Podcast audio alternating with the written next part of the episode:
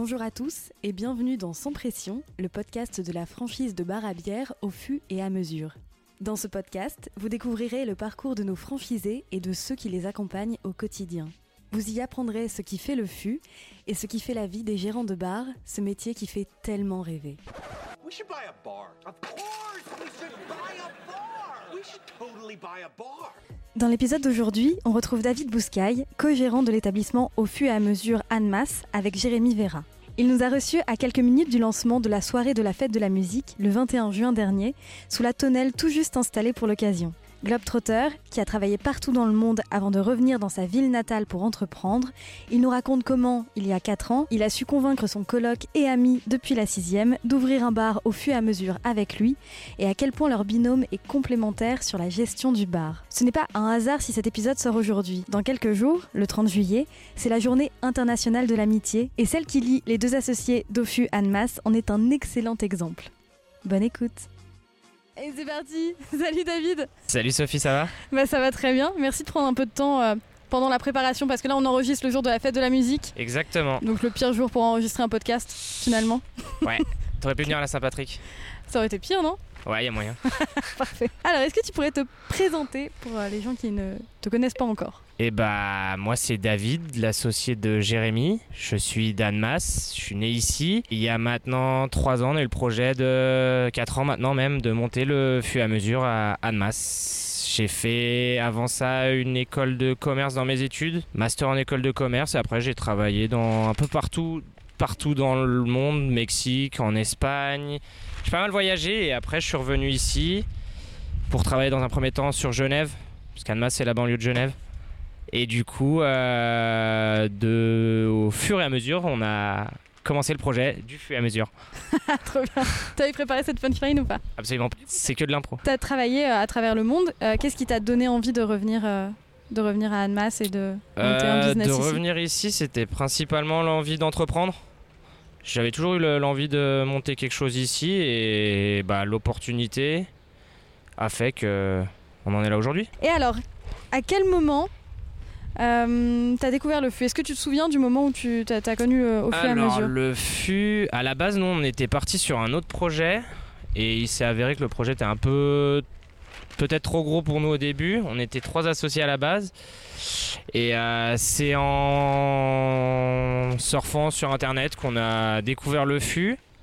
On s'est renseigné, euh, on avait été contacté par, euh, par la franchise et du coup le premier conseil qu'ils nous ont donné c'est d'aller en visiter un. Ok. Et on a la chance en, en Haute-Savoie d'en avoir deux. Il y a celui de Tonon, petit coucou à Lionel, Ouais. et il y a celui d'Annecy avec Greg. Et du coup, on a été voir les deux et super, euh, super bien passé. On a, on a bien kiffé le concept Le concept, ouais. et euh, on a continué sur la lancée avec le fût. C'est comme ça que ça s'est fait à, à la base. Parce qu'avec Jérémy, en fait, vous êtes amis depuis. euh, On s'est connus en sixième. Ouais. Donc on a toujours été très bons amis. Et euh, l'histoire, c'est que le base du projet, c'est qu'on était en coloc. Et lui, il n'était pas du tout parti pour être sur un projet d'entrepreneuriat. Il était dans ses études, fin de master. Et d'être en coloc, d'être dedans, comme ça, de partager, ça l'a motivé. Et, et il s'est greffé à, euh, au projet. Et avant au fût, il me semble que vous avez déjà travaillé ensemble, non? On travaillait ensemble, ouais. Alors euh, pendant, en fait, c'était avant et plutôt au milieu. Si tu veux, c'est que le fut, on a eu le projet en 2019. Après 2020, il y a eu le Covid. Ouais. Et pendant le Covid, on tenait un kiosque à tabac journaux, loterie, tout ça sur euh, Genève avec euh, avec Jérémy, ouais. Et ça s'est bien passé. Ça et du s'est coup, super euh, bien vous vous passé. êtes dit que c'était. Bah, ça a confirmé nos choix de- d'entreprendre ensemble, quoi. Ouais, parce que c'est vrai qu'être ami, c'est une chose, mais être ami et bons associés, c'en est, c'en est une autre. Ouais, alors nous, il y avait les étiquettes amis, coloc, associés, donc on a on a un peu tout mixé et ça a fait un, un bon truc, quoi. C'était cool. Alors, donc ça fait quelques mois que votre établissement On est a ouvert, ouvert un peu plus de 6 mois, ouais. mais ça fait 4 ans que vous avez eu l'idée de vous lancer au fût. Pourquoi ça a pris autant de temps? Alors ça a pris autant de temps déjà parce que la recherche du local a pris beaucoup de temps. On avait un premier projet dans un autre local qui au final s'est pas fait. Et le Covid a fait que ça a un peu ralenti les choses, mais c'était un mal pour un bien au final. Hmm, Parce qu'ouvrir pendant le Covid, euh, C'est un pas le moment, ouais. Ouais, je pense que ça aurait été un peu compliqué. Et puis ensuite, euh, la négociation du bail, les travaux. toutes les étapes ont été faites. On a vraiment fait ça euh, tranquillement pour pas être, pas être stressé et d'avoir vraiment le projet qu'on voulait, le projet final qu'on voulait. Et être en binôme, ça vous a aidé à tenir le coup euh, en attendant Ah, carrément, ouais. Ouais. Ouais, parce que c'est c'est quand même beaucoup de stress, il y a beaucoup, beaucoup de choses et franchement, euh, j'ai beaucoup de respect pour ceux qui montent un fût euh, tout seul. Parce qu'il y a vraiment beaucoup, beaucoup de détails à voir et il y a beaucoup de différentes euh, choses à, faire. Du coup, d'être en binôme, oui, ça nous a vraiment aidé parce qu'en plus, on est complémentaires sur tâches. Jérémy a beaucoup plus été sur tout ce qui était partie euh, travaux. Et j'avais euh, tout ce qui était prévisionnel, euh, la formation, c'est moi qui l'ai fait en grande partie. Quand je suis allé à Clermont voir Olivier, après j'étais à Meximieux avec euh, Max, au, au fur et à mesure de Meximieux. Et Jérémy, lui, il a fait deux jours à Rouen et au Havre. Donc ça lui a permis aussi de beaucoup plus se concentrer sur la partie travaux.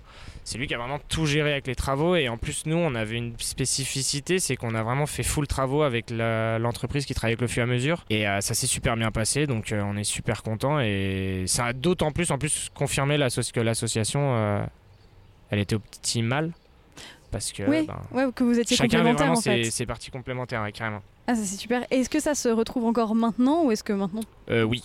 Ouais. Ben, c'est ce qui s'est passé pendant le projet, se passe toujours aujourd'hui. C'est-à-dire que tout ce qui est plus technique, c'est beaucoup plus lui qui va gérer euh, ces parties-là.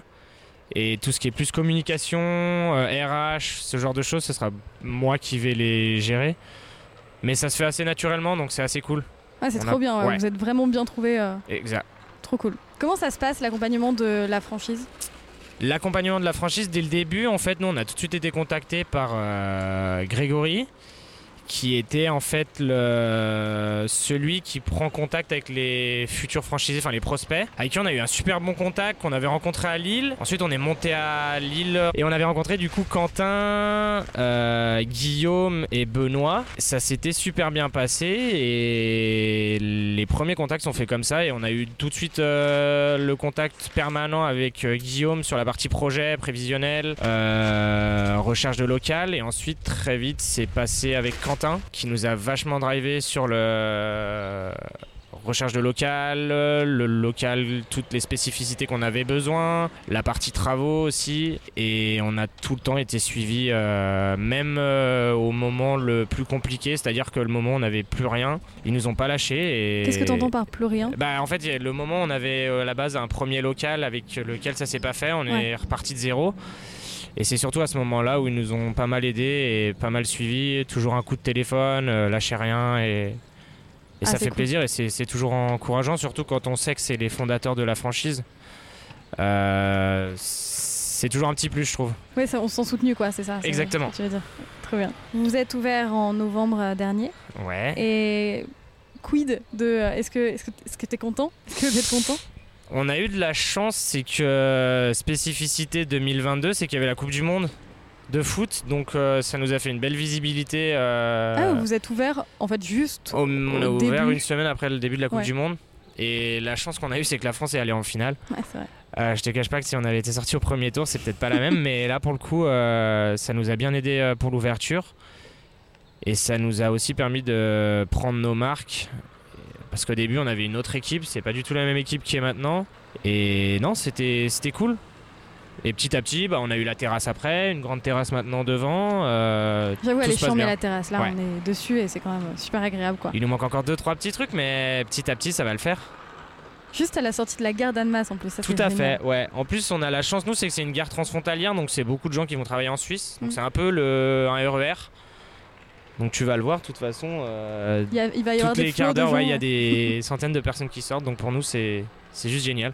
Je sais que vous n'êtes pas ouvert depuis très longtemps, mais je pense quand même que vous avez euh, accumulé pas mal de bons souvenirs.